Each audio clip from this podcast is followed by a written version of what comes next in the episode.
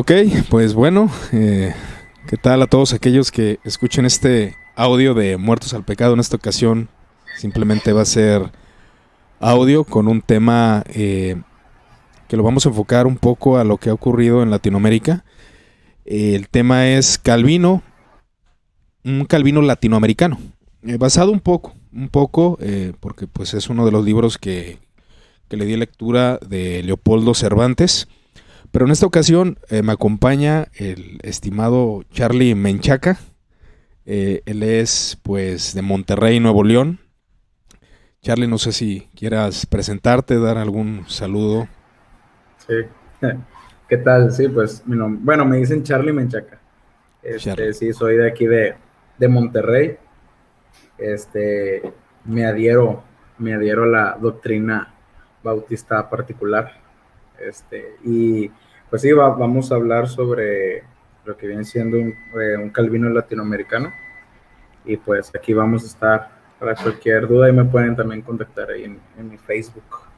Claro, ahí pueden dejar sus comentarios, ya sea en YouTube o pues bien también lo transmitimos o lo subimos a Spotify.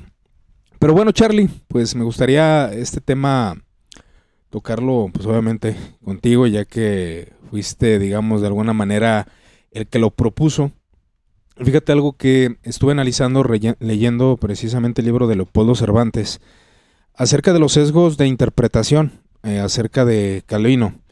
Porque en mi experiencia como cristiano eh, de Calvino conocí desde el año 2014, que realmente es muy poco. Eh, en el 2014 conozco a este personaje Calvino, juntamente con los reformadores, Lutero, John Knox, Juan Hus, entre otros.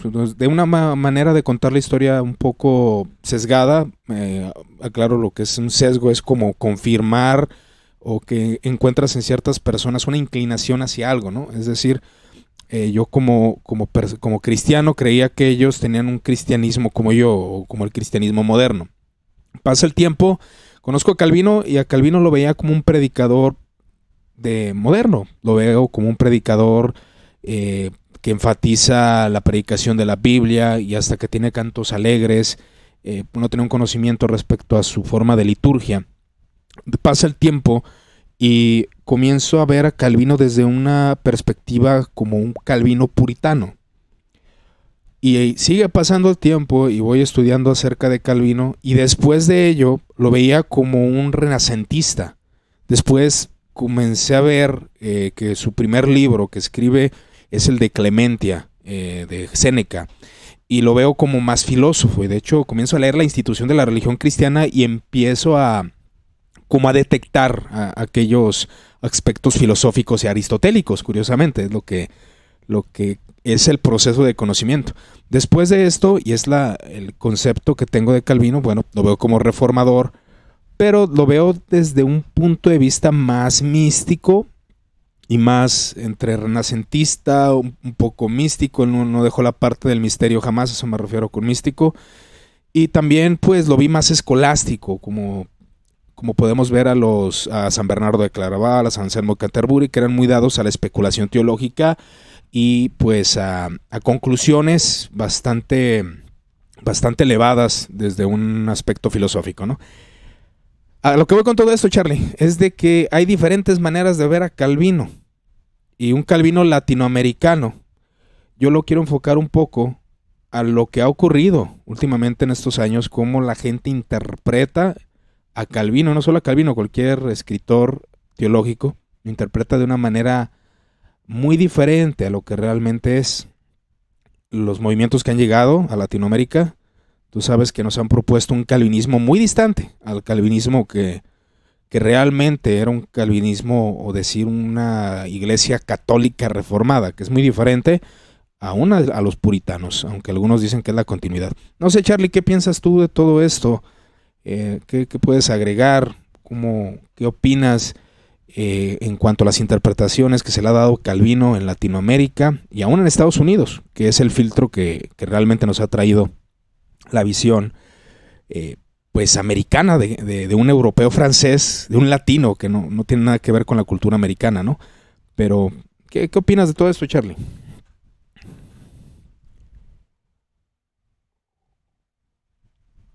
Sí, mira, ok. ¿Me puedes escuchar? Sí, te escucho.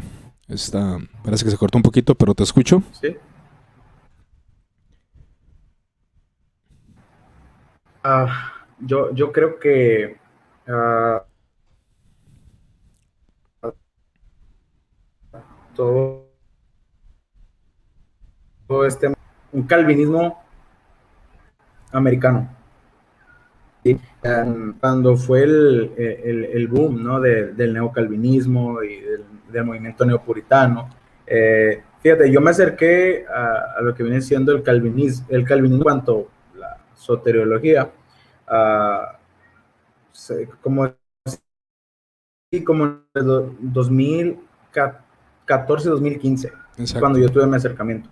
Pero fíjate que yo eh, cosí de este movimiento gracias, gracias al, al pastor Chuy Olivares.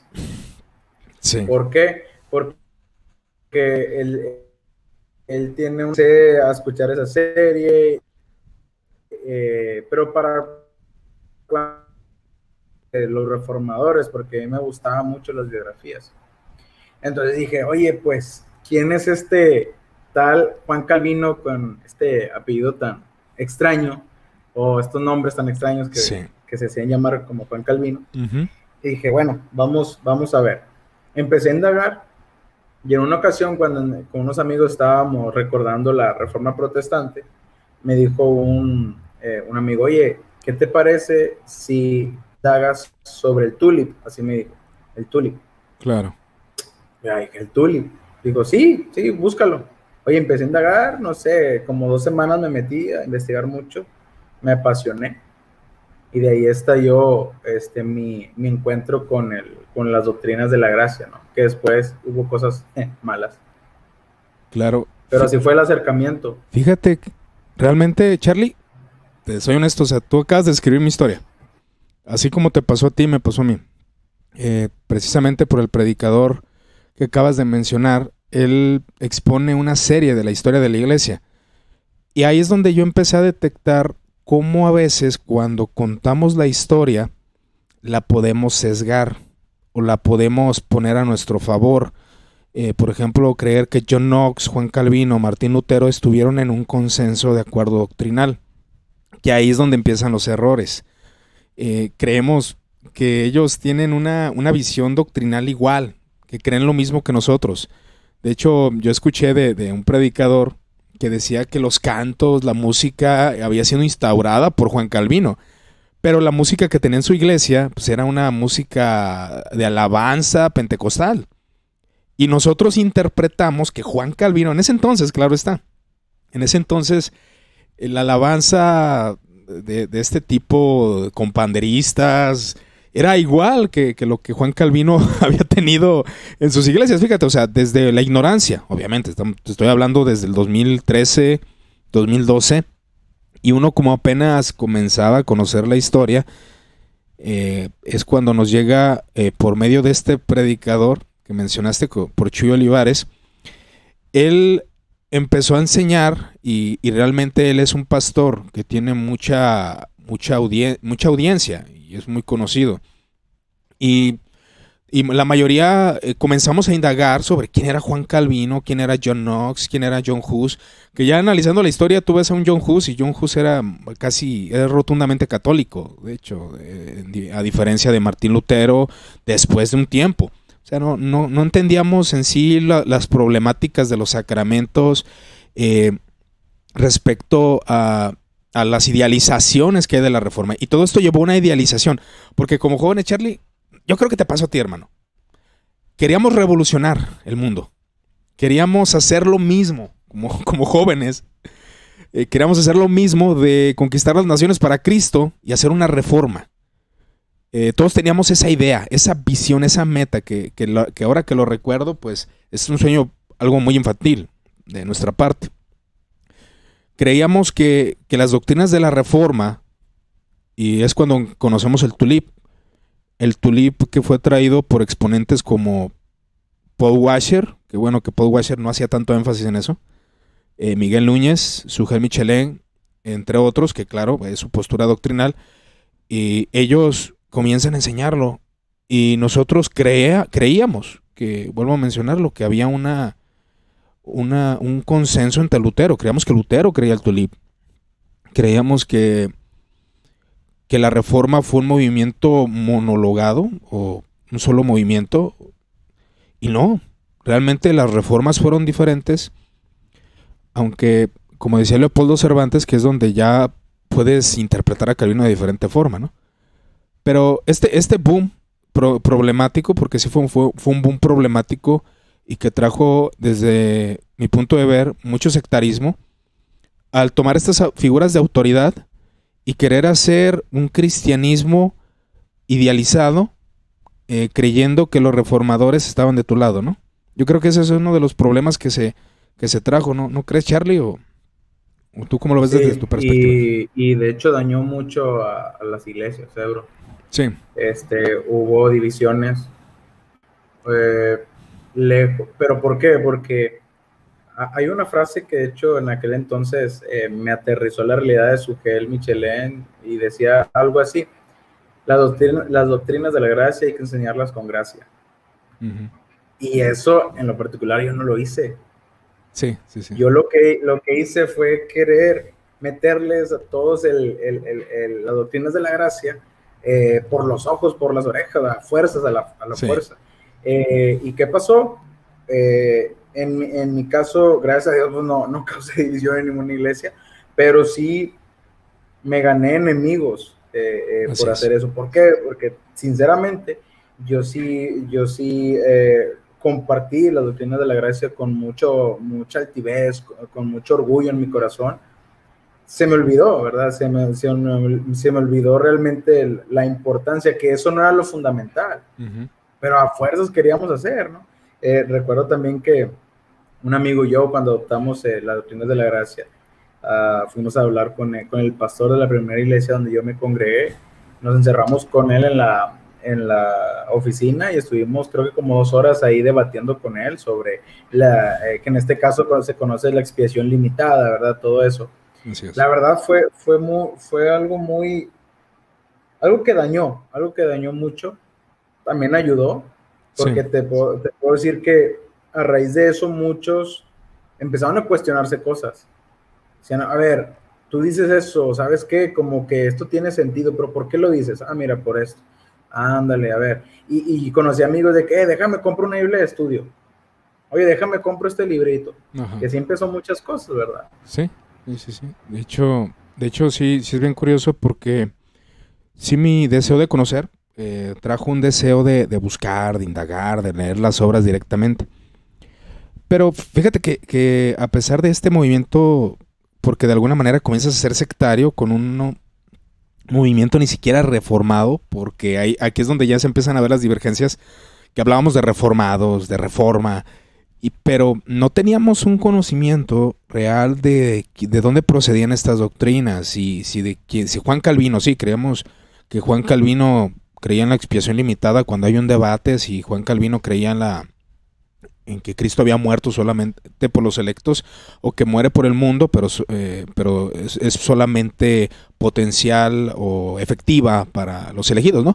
Entonces em, empiezas a ver que hay una problemática y, es una realidad que nos trajo como una doctrina, o sea, nos trajo la doctrina, pero no nos trajo las iglesias. E-, ese yo creo que fue el problema.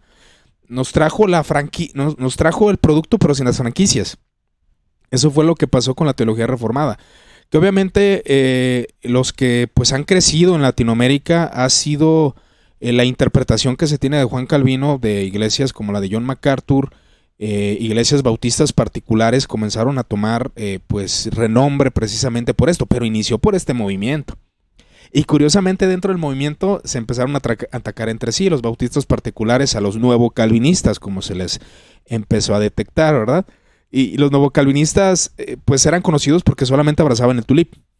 Solo el tulip, pero no abrazaban una eclesiología reformada, ninguna confesión reformada, y ya es donde se empieza a enfatizar las confesiones reformadas y que es un verdadero reformado. Los bautistas particulares son reformados, que hay un debate de que sí, sí, que sí, que no, que, que no lo sé. Digo, eh, en mi punto de ver las cosas, considero que es un movimiento diferente de reforma, porque los anatemas de las confesiones son clarísimas, ¿no? En cuanto al credo bautismo, ¿no? O, el rechazo a esto. Pero es un desarrollo bastante de cómo Calvino se interpretó. A Calvino se le ve como un hombre, mm, eh, pues, moderno, cosa que no es verdad. Juan Calvino hacía énfasis en los sacramentos y, las iglesias de aquí no lo hacen, solamente se hace el énfasis en las doctrinas de la gracia y todo ese tipo de detalles. Pero a lo que, a lo que yo veo que fue un problema porque las iglesias de aquí de Latinoamérica no estaban preparadas para contrarrestar o al menos poner en su lugar este tipo de debate teológico. No estaban preparadas las iglesias reaccionaron mal y de hecho si es verdad que sí trajo muchas divisiones y que las iglesias se separaron y que de repente un joven empezó a predicar, la gente lo siguió y se fueron para allá, ¿no? Pero las iglesias de postura, ni siquiera arminiana, ¿eh? Porque muchos confunden eso y fue lo que pasó, que cualquier cosa lo clasifican de arminianismo, cosa que no es verdad. Y eso me pasó a mí cuando empecé a leer las obras de Arminio y me di cuenta de la gran diferencia entre pelagianismo y arminianismo, que hay una diferencia considerable.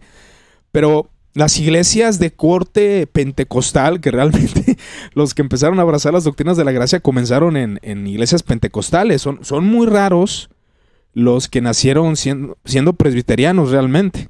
Que sí los hay, que sí hay casos. Pero es muy raro. Es muy raro, Charlie. Eh, y estos pentecostales comienzan a atacar de herejía al calvinismo atacarla de una doctrina equivocada, que bueno, que están en su, en su libertad de decirlo, pero lo tachan de herejía. Entonces comienza a haber una especie de persecución a los cristianos calvinistas, de los, de los tulip. Pero, pero te digo, o sea, lo más curioso es de que, de que como que eso le dio sabor al movimiento, porque se sentían perseguidos, se sentían únicos y diferentes, y pues eso creó que, la, que empezaron a hacer movimientos que lo cual, pues en algunas situaciones ha traído una problemática a muchas iglesias, ¿no? Sí, así es.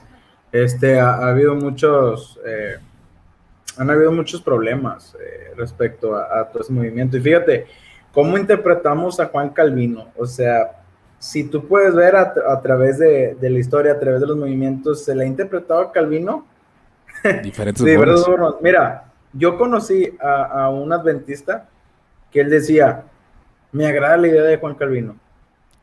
Y me decía, ¿sabes qué? Quiero el libro de la institución. Es más, decía, yo leo a Elena y Elena, decía él, los libros que tiene, pero nunca me dio la información. Pero él decía que Elena citaba a Calvino. Este, para justificar algunas, algunas creencias. Sí. Y yo me topé con este movimiento neo, neocalvinista con otros amigos que decían, en una ocasión salió la plática, le dije, bueno, pues es que en sí Calvino nos diría ejes a nosotros por, por no bautizar eh, niños.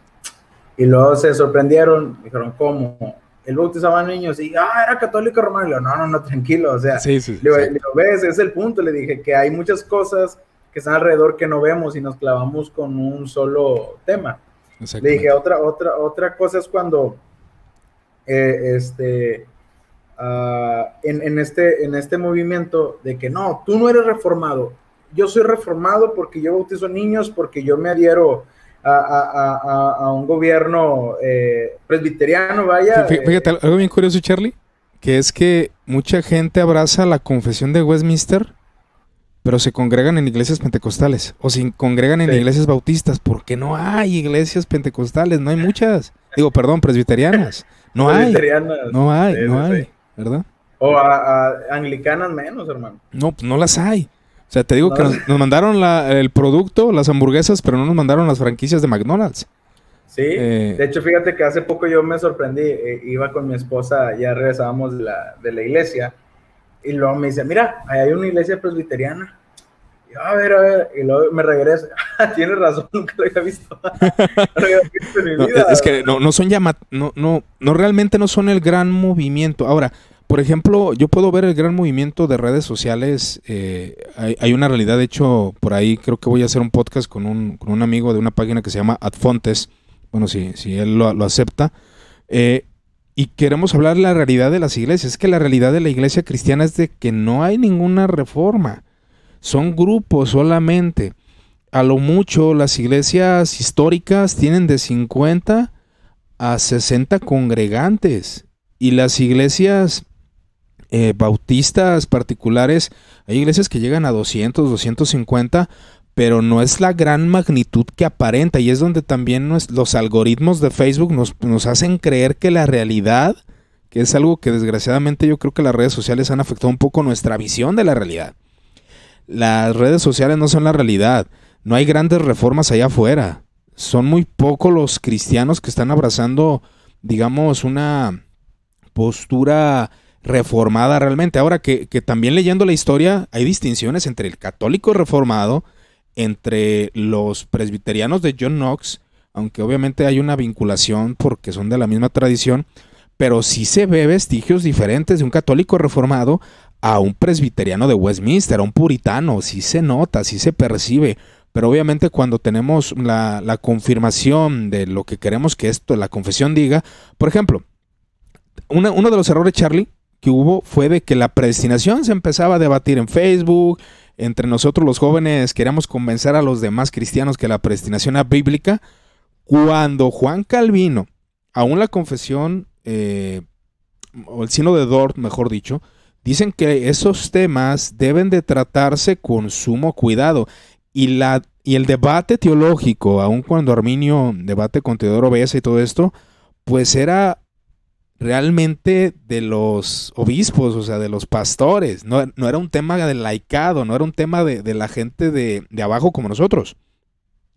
Y, las redes sociales, como nos ha dado voz a todos, pues comenzamos a hablar del supralapsaranismo, del infralapsaranismo, cuando son temas que son complejos y los teólogos académicos pues lo tratan con sumo cuidado, y Juan Calvino lo decía, y eso nos trajo a nosotros en Latinoamérica ese deseo de querer hablar de esos temas y de convencer y etcétera, etcétera, ¿no? Que, es todo una problemática porque queremos convencer a gente que, que a veces ni nosotros estamos preparados para hablar de esa temática, ¿no?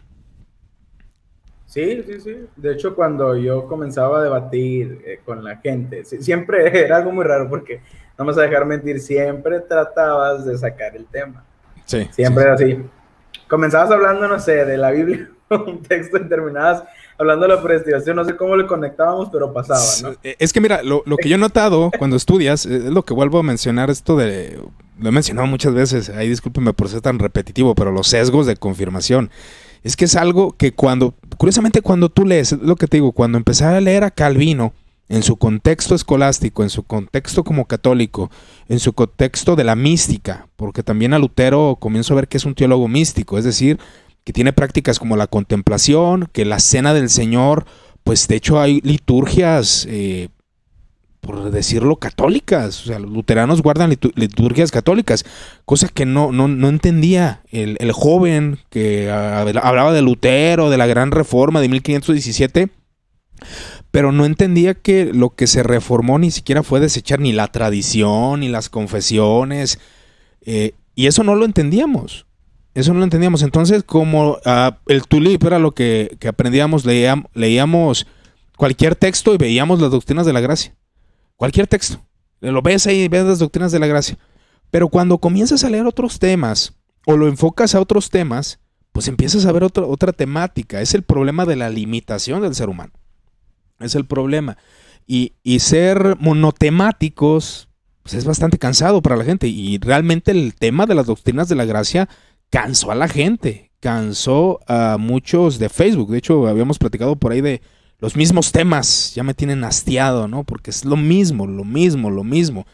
No hay, un, no hay una evolución. Yo veo un cambio en Facebook, no sé si sea por las diferentes personas que tengo, pero sí se ve un cambio diferente a lo que, a lo que era hace dos, tres años, que todavía continuaba ese tema y creo que todavía hay, hay gente que publica en los grupos, el libre albedrío es bíblico y así como que hermano, ya, avánzale, ya, prosigue.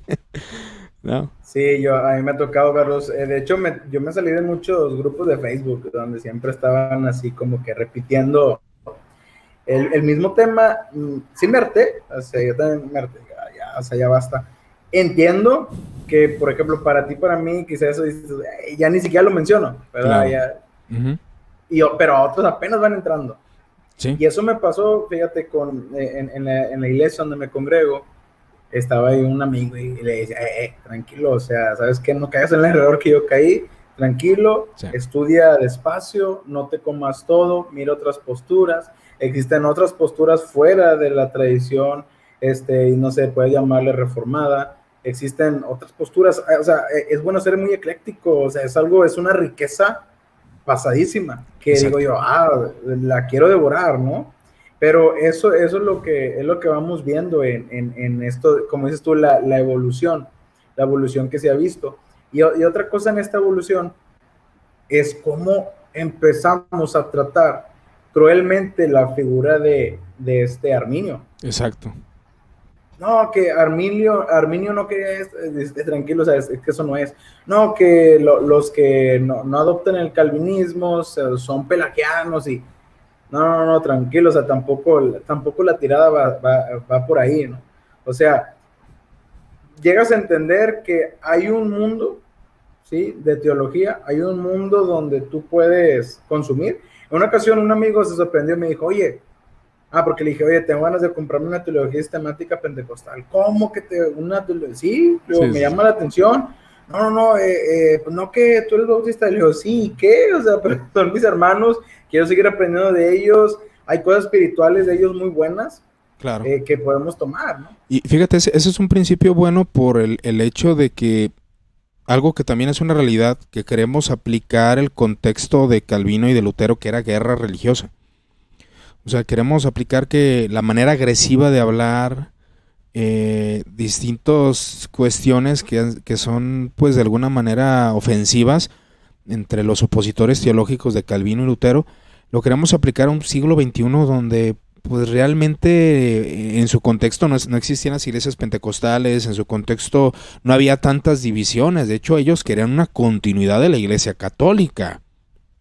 Para, para ellos no estaban creando o generando una nueva iglesia. Ellos jamás eh, querían hacer eso. Ellos querían darle una continuidad al legado patrístico, al legado, etcétera, ¿no? Y, ahora, pues vivimos una realidad donde hay muchísimas divisiones, pentecostales, metodistas. O sea, esos cristianos no existían en el siglo XVI.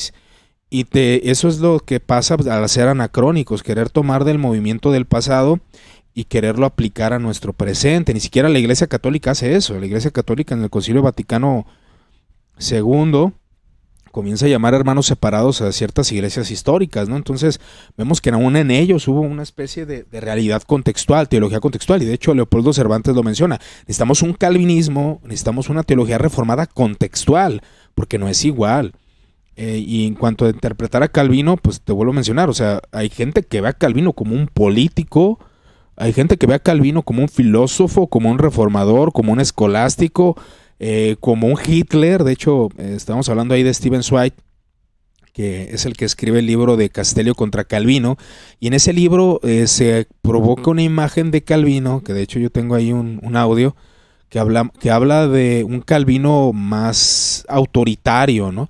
Ahora, la, la realidad es que es difícil construir un personaje histórico, es sumamente difícil. Eh, los académicos dicen una cosa, se inclinan a otra, y la idealización del gran piadoso devoto de Juan Calvino, y ya otros comienzan a decir que el asesinato de Cerbert, eh, entre otros detalles, que, que, Ginebra fue una iglesia donde se generó el capitalismo, que no es verdad, que de hecho el, el protocapitalismo o la manera se comienza a generar desde antes, aún desde los monjes benedictinos, que fueron los que comienzan a tener un sistema eh, parecido. Y Calvino no, no, agarró de la nada, no tomó de la nada, él fue influenciado por teólogos católicos, por Bernardo de Claraval, eh, por San Anselmo de Canterbury.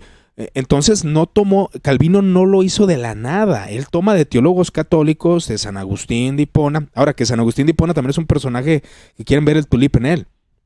No, eh, eh, San Agustín tiene una liturgia católica. Él creía que el cuerpo era eh, el pan y, el, la sangre el, el vino, ¿no? En, ahora, que está el debate que si quieren la transubstanciación o consubstanciación, realmente los padres no, no dicen claramente que creían, pero sí creían que era independientemente de la explicación que daba, ¿no? ya sea con, con, eh, transubstanciación o con substanciación, independientemente.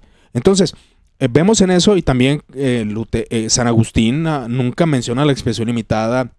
Habla de los elegidos y de hecho se le conoce como un teólogo inconsistente porque a veces es monarquista, a veces sinergista, creía en la, en la doctrina de la interiorización, que todo ser humano podía encontrar a Cristo internamente, cosa que los radicales de la depravación total decían, no, eso es imposible, en el ser humano no hay nada bueno.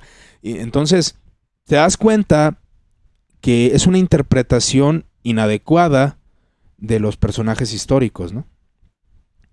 Sí, y, se nos da mucho eso, eh, nos encanta, ¿no? Así Por ejemplo, este, algo, algo que menciona Leopoldo, que dice, lo bueno que dejó el movimiento reformado es, por ejemplo, la interpretación de la Biblia, ¿sí? la forma de, vaya, tu cosmovisión, llevarla, eh, someterla a las escrituras. Eso es algo muy bueno.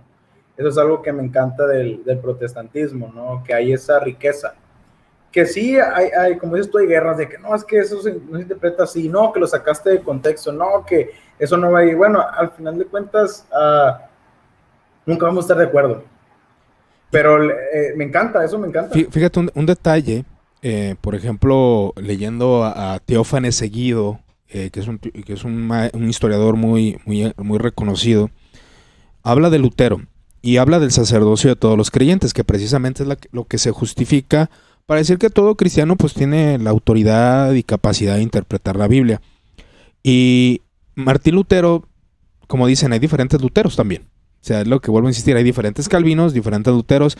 Está el lutero revolucionario, el lutero reformador, el lutero católico, el lutero que se arrepiente de haber hecho la reforma, el lutero que... el lutero que, era un revolucionario alemán, un partidario de su, de su nación, eh, entre otros detalles. Y se nos pinta una historia bastante idealizada de la reforma, que el Señor hizo una gran obra, cuando pues también había intereses políticos y económicos que también se olvida, se desecha, Charlie. Se desecha todo eso. La reforma no fue algo netamente teológico, pero bueno, va, a implicaciones, porque hay mucho... Eh, Calvino era sumamente político, de hecho eh, publicó una frase de Jacobo Rousseau que dice, aquel que conoce a Calvino solamente como teólogo tiene una visión de Calvino muy limitada. Y la verdad sí es cierto porque hay calvinos diferentes y lo que podemos hacer al menos como estudiantes laicos, que eso es lo que somos, es tomar las versiones, leer el libro de Swite y hacernos una idea, leer el, libro de, eh, de Giorgio Tour, de, Calvino, el que comentabas que tienes ahí de, los 500 años de la Reforma, creo. Ah, y todas, todas estas historias de Calvino, pues hacernos una visión más realista, que fue un hombre con muchos defectos, con errores, pero también fue un hombre brillante que fue un hombre que, que pues se acusa de autoritario. De hecho, Giorgio Tour dice que, de hecho yo lo mencioné por ahí en un podcast que hice ya tiempo atrás, que él corre a o saca de Ginebra monjas y estas monjas eran buenas, buenas servidoras de la nación y mucha gente lloró la despedida de ellas, ¿no? Entonces, esa guerra que hubo, las guerras eh, religiosas que hubo también, todo tiene un contexto y una explicación, pero lo mejor es construirse la, historia más realista posible y, dejar las idealizaciones de la reforma, ¿no? Sí, bajarlos del pedestal y ponerlos al lado de nosotros, simplemente, ¿no? O sea, lo que son. Fueron siervos de Dios, no lo dudamos. Hay personas que sí lo dudan, ¿verdad? Yo no lo dudo.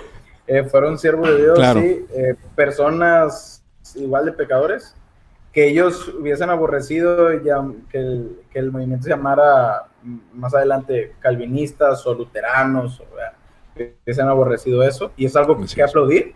Este, y es cierto, o sea, no, no podemos tener un, un punto de vista uh, objetivo sobre, sobre, su, sobre su vida. Eh, eh, podemos entender el legado, podemos entender cosas así, pero no todo sobre su vida.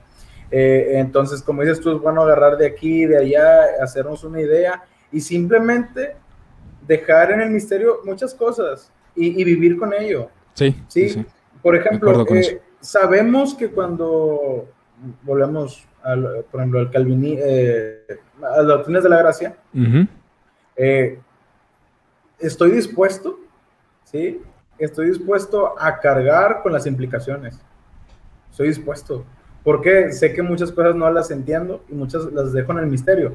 Es algo que me encanta de la, de la teología luterana porque muchas cosas las dejan el misterio. Y, aún Calvino, ¿eh? eh y, eh, o sea, a pesar de que se dice que Calvino quiere explicar todo, que yo veo un poco más de una visión renacentista en él, eh, aunque también empecé a, ver esa parte del misterio, que, es algo muy común dentro de la teología patrística y escolástica, ¿no? Cuestiones al misterio, no todo se puede entender por la razón. Y aún el señor Juan Calvino, en el libro de la defensa de la providencia, Charlie, dice que la predestinación es un misterio. Y después con la escolástica protestante se intenta deslucidar el misterio y creo que ahí es donde, donde caemos en error eh, de querer explicar todo por la razón y no por la fe, ¿no? Entonces es un punto que, que rescatas tú ahorita con lo que comentas, ¿no? Sí, fíjate que yo, yo estoy hablando hace como dos domingos ahí con el grupo de jóvenes en la iglesia. Estamos llevando ahorita el libro de Todos somos teólogos de este, para empezar a introducirnos en la teología sistemática, ¿verdad? Entonces, eh, antes de empezar eh, esas clases, yo les comenté, le dije, hay formas de ver muchas doctrinas. Y ya les mencioné un ejemplo, la predestinación.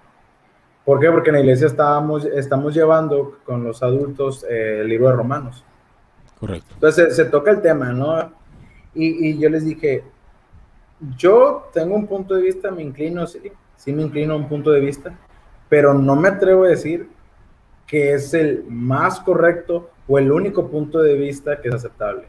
Yo le dije sinceramente, te puedo decir, yo me, me, me, me suscribo a esto, pero sé que es un misterio y, estoy casi seguro que en la eternidad... Y, fíjate que ese es el punto porque, por ejemplo, cuando leí, de hecho, un libro que recomiendo Charlie es el de Matthew Barrett, lo has leído, de Fundamentos eh, lo he visto, teológicos de la Reforma. Eh, ahí habla de Bullinger. Eh, y Bullinger, él enfatizaba la elección para salvación, pero jamás o no intentó explicar la reprobación. Y, y, Calvino de alguna manera lo menciona como decreto terrible y es lo que Leopoldo menciona en su libro, de que así se le interpreta. Así se le interpreta Calvino como el que, el que reprueba, y el que enfatiza la doble predestinación, cosa que Calvino lo menciona pero muy poco. De hecho, él habla más de la unión con Cristo, más de los sacramentos, más de la historia eclesiástica que esos temas.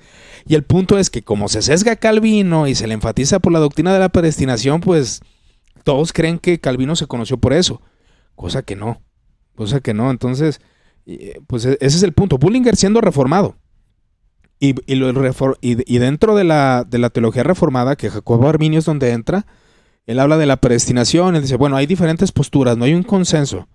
Ah, no hay un consenso. Uno cree que eh, Adán eh, fue reprobado antes de que pecara, otros que fue reprobado cuando pecó, otros de que fueron dejados, ¿no? Infralapsarianismo, supralapsarianismo. Entonces hay diferentes posturas dentro de la teología reformada. Entonces, ¿cómo quieren monologar el supralapsarianismo o, unificar, más bien esa es la palabra, eh, que solamente hay una doctrina? Cuando Bullinger siendo reformado, mm, él no, explicaba y no le interesaba eh, hablar de la reprobación para condenación, lo dejaba al misterio. Solamente explicaba la elección para salvación. Y eso es lo que también entendimos nosotros de que había diferencias dentro de la reforma.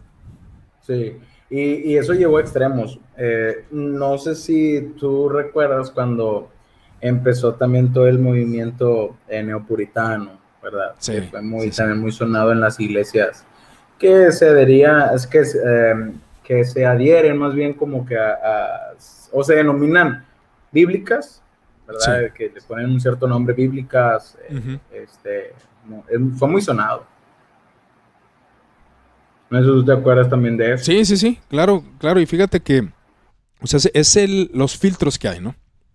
Porque pones a un francés, a un latino francés, como menciona la terminología Leopoldo, y de repente ves a un calvino puritano, americano de Estados Unidos. ¿Qué pasó? O sea, ¿en qué momento? ¿En qué momento hay ese cambio, ¿no? De cultural. Eh, entonces el movimiento neopuritano lo que trajo fue una expectativa irreal eso también es algo que yo noté demasiado. Expectativa irreal en el matrimonio, expectativa irreal en el noviazgo, expectativa irreal en el cortejo bíblico, cosa que a veces en México no se puede aplicar porque ni los padres están interesados en los hijos.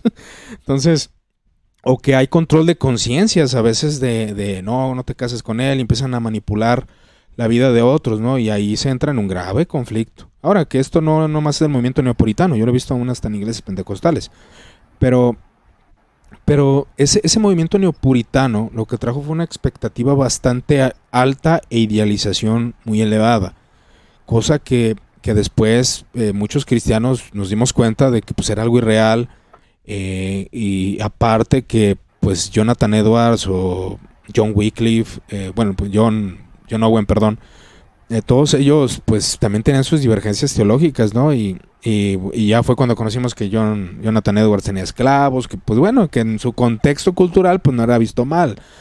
Pero, pero empiezas a ver la realidad de estos personajes históricos y a tumbar toda clase de idealización pero sí se vive en, una, en un anacronismo eh, cultural. Es muy diferente aplicar un puritanismo de, tener una familia de mil hijos cuando pues realmente no somos esos puritanos ascetas y a veces pues prosperados que tenían una buena posición económica, ¿no? Entonces son muchos detalles que, consideramos. ¿Tú qué piensas del movimiento neopuritano?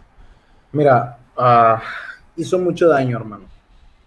De eso no, no tengo ni la menor duda. Eh, comenzamos a ver ah, un trato muy distinto a la mujer. Lo disfrazábamos de respeto, lo disfrazábamos de algo familiar, la voluntad de Dios, ¿sí? Claro. Yo conocí e, este, gente que adoptaba este movimiento y, y, los llevó a los extremos de decir, no, la mujer no tiene por qué trabajar, la mujer está en casa porque esa es la piedad eh, eh, criar a los hijos, hacer esto y el otro, el hombre tiene que trabajar.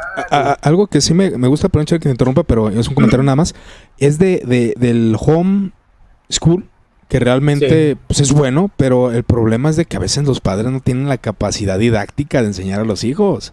Y eso es algo que se ignora, ¿no? Sí, sí, sí, bastante. Eh, también en el trato con las jovencitas, mira, de hecho, hace... Mm, hace, hace, hace un tiempo eh, mm, también fue muy sonado, ¿te acuerdas el libro de Le dije adiós a las citas amorosas? Eh, sí, de Yeshua Harris, ¿no? Creo que se llama. Sí, Yeshua Harris. Que apostató de la fe. después, sí. Sí, sí, sí. Este, e, e, eso, eso tiene que ver también con el movimiento de, creo que se llamaba el movimiento de la pureza, algo así. Eh, y en ese movimiento vemos muchas cosas puritanas. Claro. Ah, y, en, esto también los pastores empezaron a, meter, dice, no, no, no, si, si, tú, si tú sales con una, una, chica, tiene que ir otro adulto porque tú eres una prácticamente una, una masa llena de hormonas. Y, es, es, que es eso, o sea, te, te ponen como una bestia, una bestia de instinto asesino. Pero mira, eh, el detalle era de que muchas veces en estos movimientos, eh, no te relacionabas con las hermanas de la iglesia, pero en el trabajo sí, con las paganas, ¿no? Con las no conversas. Eh, algo incongruente, ¿no? O sea, eh, bueno, son, detalles que, también se deben de analizar un poco. Ahora, no digo que el cortejo bíblico esté mal, pero pienso que a veces no es aplicable. Lo único que Dios nos pide es de que no, no transgredamos su ley, ¿no? Y, pero a veces se buscan métodos bastante extremos. Sí, sí, mira, y, eso también pega, brother, en la forma en cómo, qué hace la iglesia. Yo, yo fui hace, hace, bueno, unos amigos eh, y yo fuimos hace tiempo allá a tu tierra. Guadalajara. Guadalajara. Este, fuimos a un congreso. En ese congreso, eh, siempre cuando lo, cuando lo contamos nos reímos, ¿verdad? Porque llegamos, no conocíamos a nadie, no nos habló nadie, nadie. Entonces, este, íbamos a comprar libros, regresábamos eh, eh, y, nadie nos hablaba. Y se, en eso se, se, acerca un hermano y se nos queda viendo así medio, medio extraño. Y luego nos dice, este, eh, ¿ustedes de dónde vienen? Ah, pues de Monterrey. Ah, vienen con la, la iglesia que, que, tenemos en Monterrey. no, venimos de, de otra parte digo, ah, ok. No, ahorita le presento hermanos. Ah, Entonces ya iba a caminar y se regresa ah, pero ustedes se dieron la misma doctrina. Entonces, hace cuenta que yo en mi mente dije, no puede ser. Y, y, y todos nos queremos reír. y, lo dice, y lo dice, no, este, eh, dijimos, no, pues sí, este, la, la, verdad sí. Ah, bueno, y jamás nos presentó como que era a, otros hermanos para, pero para no estar solos, ¿no? Entonces estuvimos ahí solillos, creo que fueron dos, tres días y todos solillos, ¿no? Entonces, ¿qué pasa? Crean una atmósfera de que tú, o sea, se, se empiezan a ver hasta más santos que tú. Se, empiezan a ver como que yo, yo soy espiritual. Una careta, no. Una careta espiritual eh, de irrealidad, vuelvo, vuelvo a mencionarlo porque si te pintan perfección, eh, cosa que no es humana. Eh, y ahí es lo que aún las críticas del Señor Jesucristo, que limpian lo de afuera del vaso, ¿no? Pero por dentro están llenos de inmundicia, que bueno, no digo que sea el caso, pero ahí puedes tomar un principio de que la, esa como actitud de hacer sentir al cristiano, que es un cristiano de segunda clase, es algo que también se desarrolló mucho en el movimiento nuevo calvinista. De que si no crees estas doctrinas eres un cristiano de segunda clase. Puedes ser un buen cristiano, pero no eres un cristiano genuino y de la reforma, cuando el que hablaba era bautista particular y cuando el mismo presbiteriano, de hecho ahorita es la batalla de que, bueno, ya, ya los nuevo calvinistas muchos hicieron bautistas particulares o se hicieron presbiterianos. Pero ahorita los presbiterianos pues le tiran a los bautistas. Ustedes no son verdaderos reformados. O si lo son, pues son de segunda clase. Eh, y, ya empiezan a ver las divergencias, o sea, los bautistas se quieren levantar como la continuidad de la iglesia cuando los luteranos mismos dicen, no, ustedes están equivocados y están errados, ¿no? Entonces ahí empieza la batalla, entonces se cree en el movimiento puro, correcto y el, y el más justo de la cristiandad cuando pues hay una diversidad impresionante de cristianismo. Y esto no es para diluir de, convicciones, porque tú tienes tus convicciones, tú eres bautista particular. Pero, pero, pero la realidad es de que el cristianismo no se reduce a la confesión de fe de 1689. Hay los padres de la iglesia tienen una visión, es como si yo quisiera el anacronismo de, creer que los padres de la iglesia creían la confesión de fe de 1689. Es anacronismo, eso no es real. No es verdad, ellos se centraban en otras cosas. Su tema de controversia eran otras cosas. Ellos no ni desarrollaron, y para ellos fue la cristología y la moral. Ya fuera de ahí, eh, pues realmente eh, hablaban de los pactos, pero no tenían una teología del pacto sistematizada, así. No. Entonces, eh, es lo que caemos. Caemos en el error de creernos los únicos y diferentes cuando hay mucho cristianismo y pues realmente el cristianismo se reduce a aquellos que pues han creído realmente en el Señor Jesucristo y pues han lavado sus pecados en su sangre, ¿no? Sí, exactamente, porque es que ese es el punto de, del cristianismo, o sea, el Señor Jesucristo tiene una iglesia que está en todo el mundo, sí, gente de toda lengua, tribu, nación, todos, y todos un día vamos a ver al Cordero que fue molado, vamos a alabarlo, y vamos a tener la unidad, ahora sí perfecta, que es en Cristo. Entonces tenemos, tenemos, que, tenemos que, que, entender eso, ¿sí? Porque algo que siempre también les comparto a los jóvenes es, desafíen su, uh, su denominación, desafíen sus creencias, es cierto, no es cierto.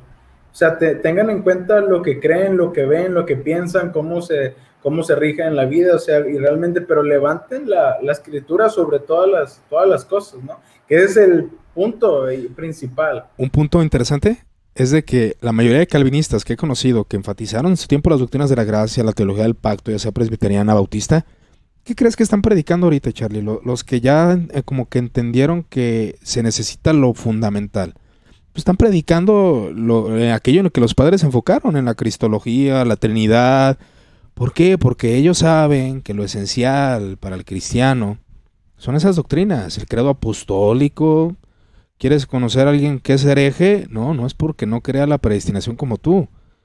Porque no, había, no hay un consenso de predestinación en ningún concilio ecuménico. Es que no crean la resurrección de los muertos, que no crean la Trinidad, que no crea que Jesucristo es Dios, que sea consubstancial con el Padre. Esas son las doctrinas importantes. Exacto, eso sí, sí, si eres hereje o no. Eso es, cuando decimos, eso no es negociable. No, definitivamente. Sí o sí, ¿verdad? Si no, pues lo siento, no te puedo considerar mi hermano. Eh, si niegas el Evangelio, si niegas la resurrección de Cristo, o sea, yo no te puedo considerar mi hermano, de verdad. O sea, por más que te quiera, que te, que te aprecia no la, misma lógica te lleva a eso, porque yo, yo empecé a analizar, porque sí me hice sectario, yo me hice muy sectario y yo creía que un arminiano era un pelagiano y que eran herejes. Pero cuando empiezo a analizar, ¿yo cómo me convertí? ¿Yo creía en las doctrinas de la gracia cuando me convertí? No. Yo nomás creía en Jesucristo muerto y resucitado. Entonces, como mi conversión fue una iglesia eh, pentecostal, pues comencé a bajarle a mis humos y a ver a mis hermanos.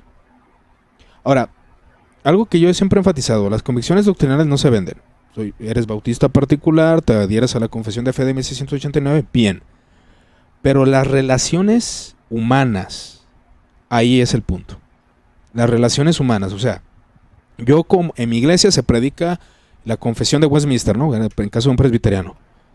Pero en las relaciones humanas, tanto en redes sociales como en la vida, cuando conoces a un cristiano y sabes que ese hombre tiene una fe genuina en Jesucristo, no lo consideras hereje, lo consideras hermano en la fe. Y de hecho es lo que muchos reformados, antes de que se conociera la nueva reforma, como presbiterianos en Estados Unidos, unificaron fuerzas con metodistas, con bautistas, con arminianos, para evangelizar eh, Latinoamérica en algunos aspectos. Entonces te pones a ver cómo, cómo, el problema que yo veo dentro de este movimiento fue de que se pregona un menosprecio desde el púlpito.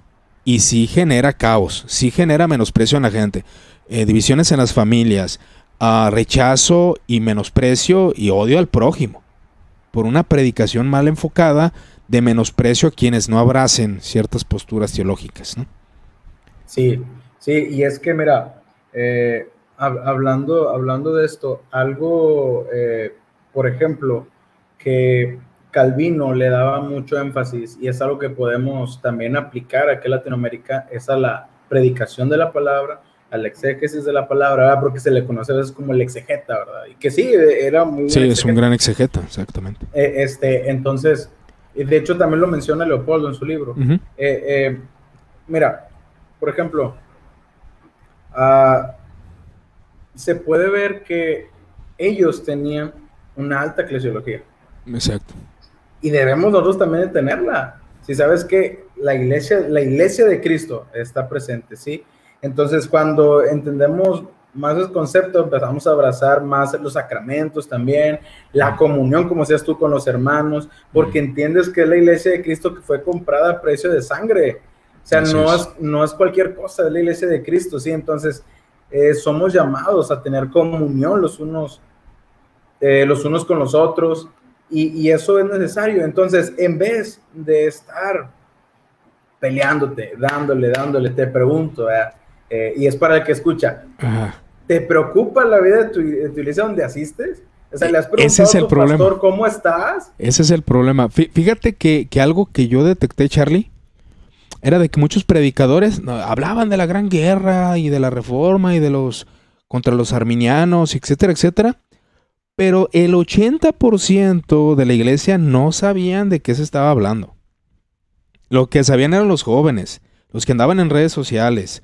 Eso sí es lo que sabían que, bueno, que detectaban el arminianismo, que detectaban esto de la reforma. Pero la gente mayor no es su tema, no les interesa.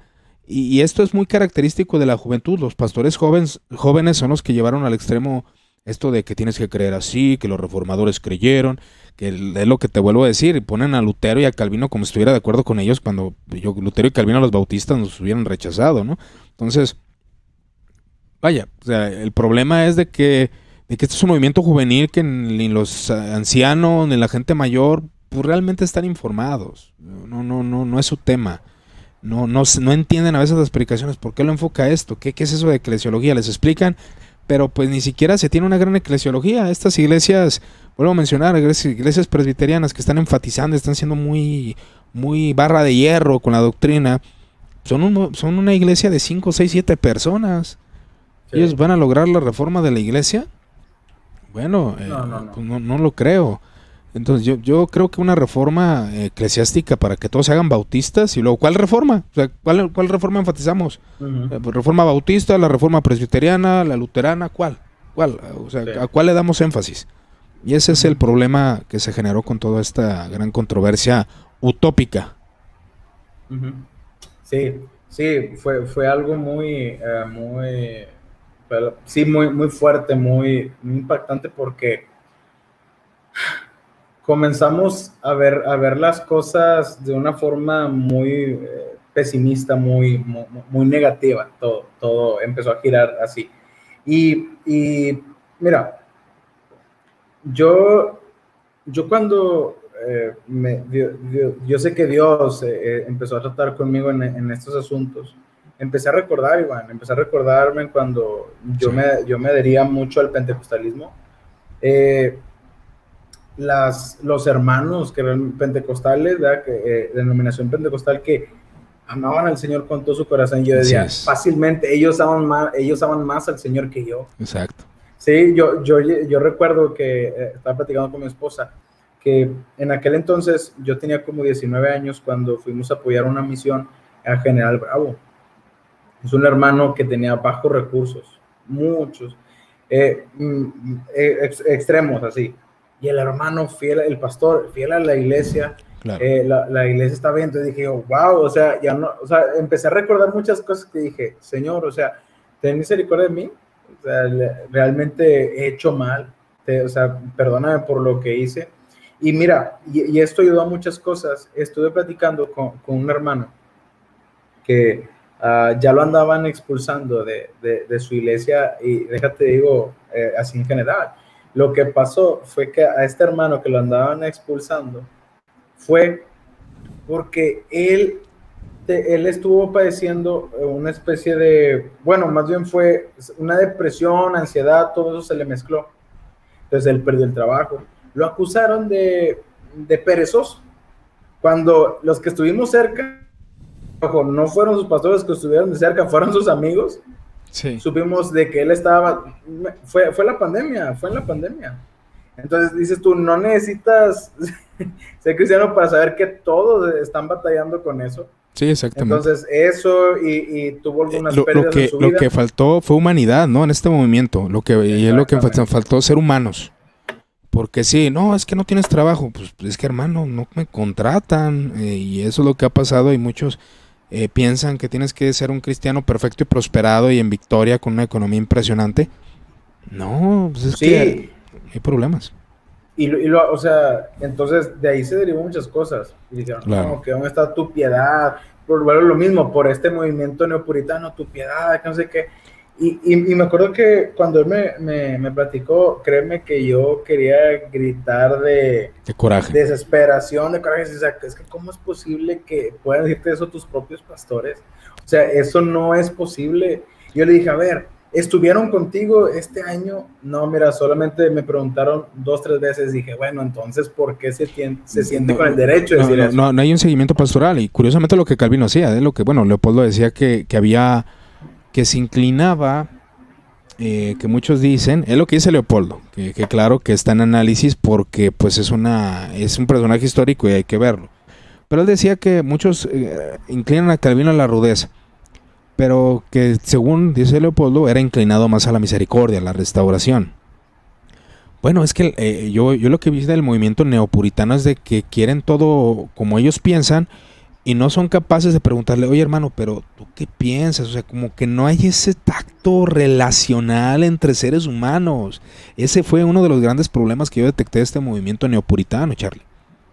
Sí, la frialdad, hermano. La frialdad, o sea, no, no, no tienes el tacto humano, no tienes humanidad. Decía un hombre que leí un libro que también es muy exagerado, yo lo leí, y es, él también se sesga tanto la reforma que la ve como un movimiento corrompido y terrible.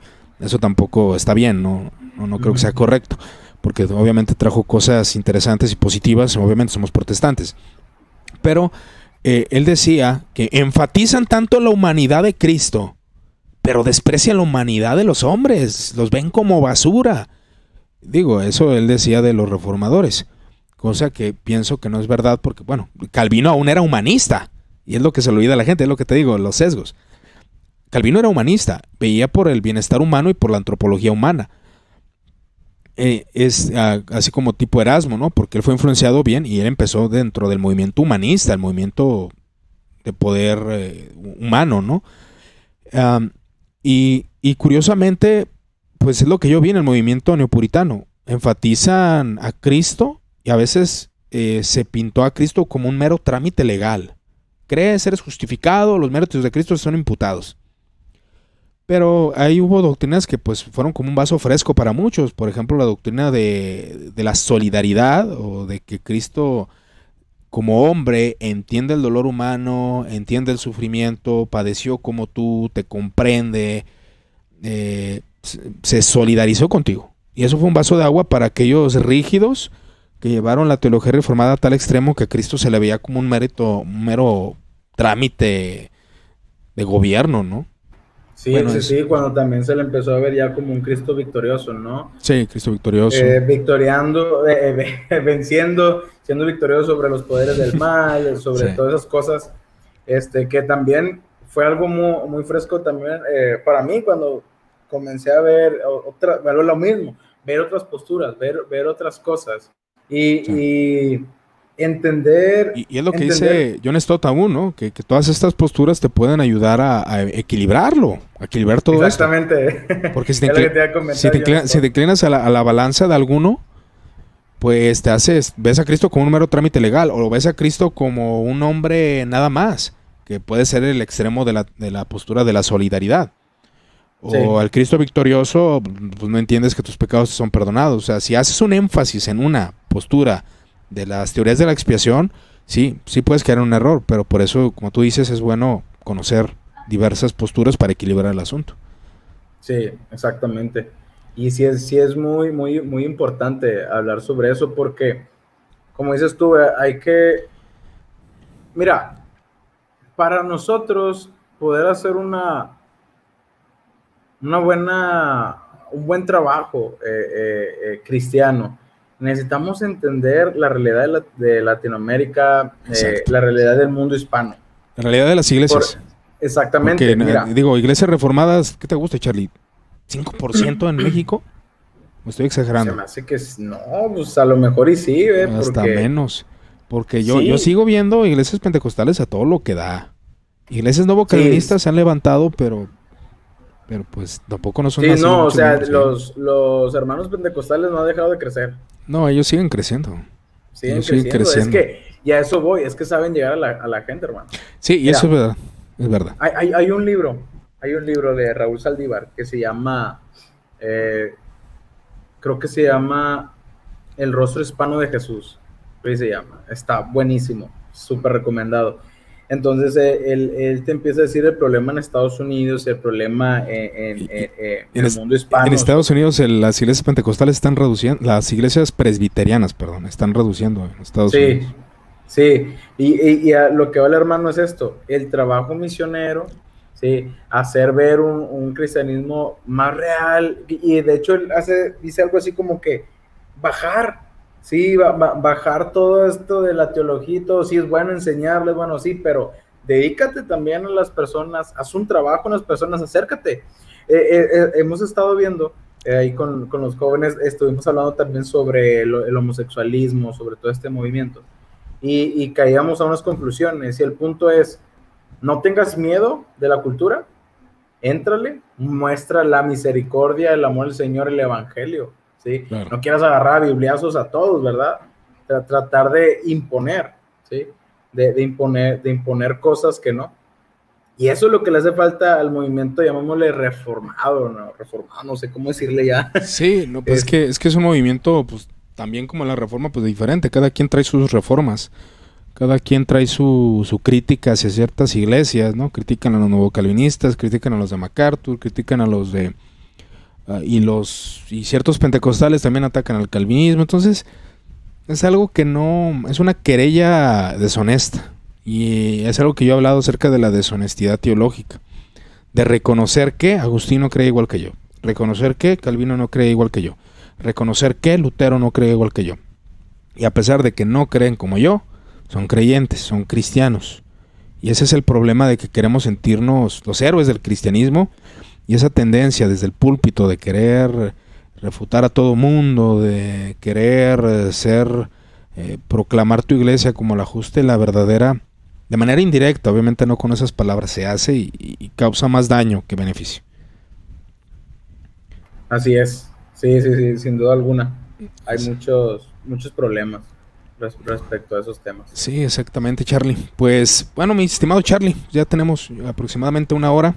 Eh, pues te agradezco por este tiempo. ¿Alguna conclusión final que quieras dar respecto a lo que platicamos, Charlie? Pues sí, eh, no se clave.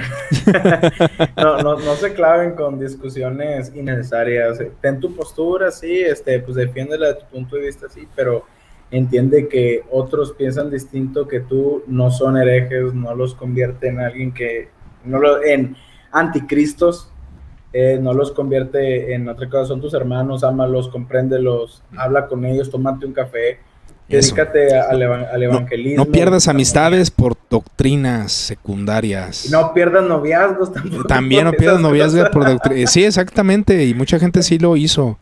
Eh, y yo he visto, te digo, no, no creo que sea correcto. Ahora, eh, pues es que depende de muchas cosas también. O sea, yo, yo creo que si alguien pues te quiere, no es que yo quiero una cristiana que piense de esta forma, bueno, estás en tu derecho, ¿verdad? Pero si tienes una buena relación y, puedes ir enseñando poco a poco a tu, a tu novia o a futura esposa, pues qué bueno, ¿no? Claro. Es lo que yo creo. Y, y, fíjate que, que me pasó a mí, perdón que te interrumpa, Charlie, pero igual es conversación. este, este, eh, de hecho, cuando yo comencé a comprender y empecé a, ver la, que había, que alguien que no creía las doctrinas de la gracia era cristiano, pues yo me empecé a acercar a los hermanos que yo había ofendido y pedir perdón. Y empecé a relacionarme con ellos y tomar un café y, relacionarme. Y me empecé a relacionar con un amigo que, es uno de mis mejores amigos, que es un pastor eh, no calvinista.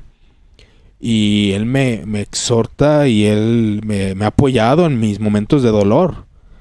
Cuando los que me eran mis hermanos eh, reformados, bueno, calvinistas o no sé, ya, ya ni sé ni cómo decirles, este, pues no, no hubo esa, ese apoyo de parte de ellos, ¿verdad? Así es, me, me pasó igual, me pasó igual. Pero entonces tenemos que también levantar la escritura sobre todas las cosas y buscar esa, esa unidad y, y, poder beber de, de, toda la sabiduría del, del, cristianismo y entender que no tenemos toda la razón y que un día vamos a entender las cosas. Exactamente. Pero aquí no. Sí, o sea, entender que dentro de la reforma hubo divergencias, entender que Calvino y Lutero no estaban de acuerdo en todo, entender que eh, sí es verdad que, que, Calvino tenía un sentido ecuménico, pero es verdad que también hubo cierto aspecto de rechazo hacia luteranos, que hubo guerra entre ellos, luteranos y calvinistas, o sea, equilibrar la historia. Sí, el Lutero quería entablar conversaciones, pero él jamás negó sus convicciones y rechazó a aquellos que, creían diferente a él a la cena del Señor en cuanto a la consubstanciación o la presencia real. Entonces, vaya, realmente conocer todo eso te das cuenta de que no todos los cristianos tuvieron la misma comprensión. Y, y algo que yo recomiendo, Charlie, igual no sé si estés de acuerdo conmigo, pero la realidad de tu iglesia local no es la de las redes. Yo, yo estoy 100% convencido últimamente, gracias a Dios he, podido servir en mi iglesia. Mi iglesia no necesita oír de reformas. No necesita eso. Mi iglesia necesita consolación en Cristo. Es gente mayor. ¿Tú crees que a un hombre mayor de 85 años le va a interesar reformar al mundo? No, él lo que quiere es tener paz en Cristo, saber que va a ver a su Señor cuando muera. O sea, esos son los temas que a ellos les interesan.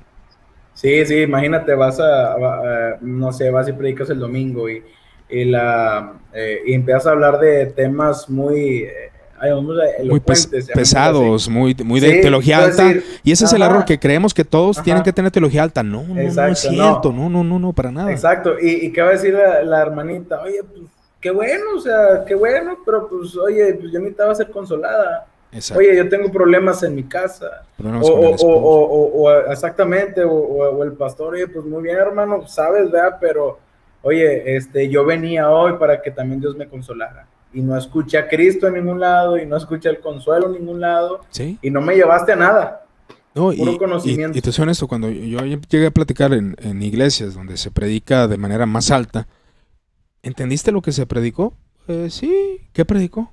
Eh, ustedes saben decir, porque pues hablaron de, de los decretos de Dios y hablaron de, de la reprobación y pues la señora no entendió nada. La señora tiene sus 56, 57 años.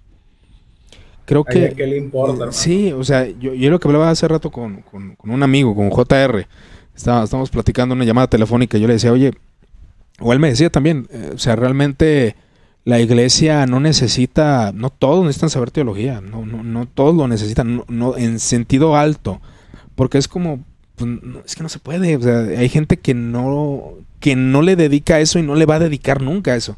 Si los que se dedican a la teología a veces tienen la oportunidad de leer ciertos libros, la infinidad de libros es muchísimo, o sea, hay muchos libros. No vas a poder leer todos los libros del mundo. Y aparte las traducciones, aparte los sesgos, aparte eh, tu mala lectura. Entonces, son muchos aspectos que se deben de considerar de que debemos de buscar la consolación de los creyentes y, pues realmente no querer. Todos somos teólogos, dirá Sproul, ¿verdad?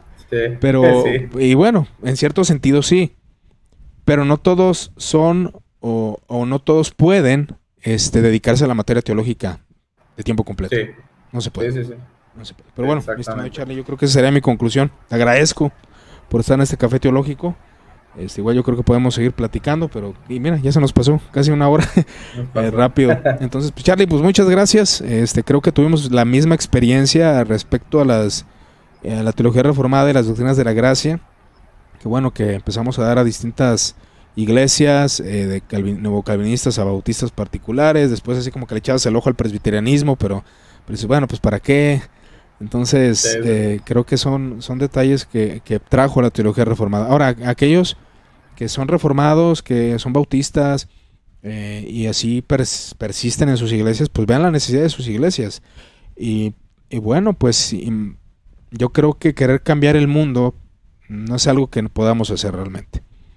Ni siquiera los grandes predicadores lo lograron y sus iglesias tienen muchos problemas económicos, de corrupción, de, no, que no hay amor, que no están haciendo la obra que el Señor nos mandó. Entonces nuestras iglesias tienen problemas internos. Mejor que cada uno de los cristianos se concentre en los problemas internos, en sus problemas familiares. Y esas reformas, que cabe mencionar que la reforma sin dinero, sin política, sin influencias, jamás se hubiera gestado. Así es. ¿Verdad? Pero bueno, gracias Charlie. Te agradezco. No, pues gracias hermano, la verdad que un placer tenerte aquí. Ya, ya, tenemos ganas ahí de hacer algo. Eh, ya te había invitado de tiempo atrás. Si Dios quiere, pues ahí sigamos platicando. Pues muchas gracias, Charlie. Que aquellos que escuchen este audio en YouTube o en Spotify, pues Dios los bendiga. Que el Señor les siga dando gracia. Cualquier duda, comentario, queja, ya saben, pueden dejarlo ahí en los comentarios. Hasta luego. Hasta luego.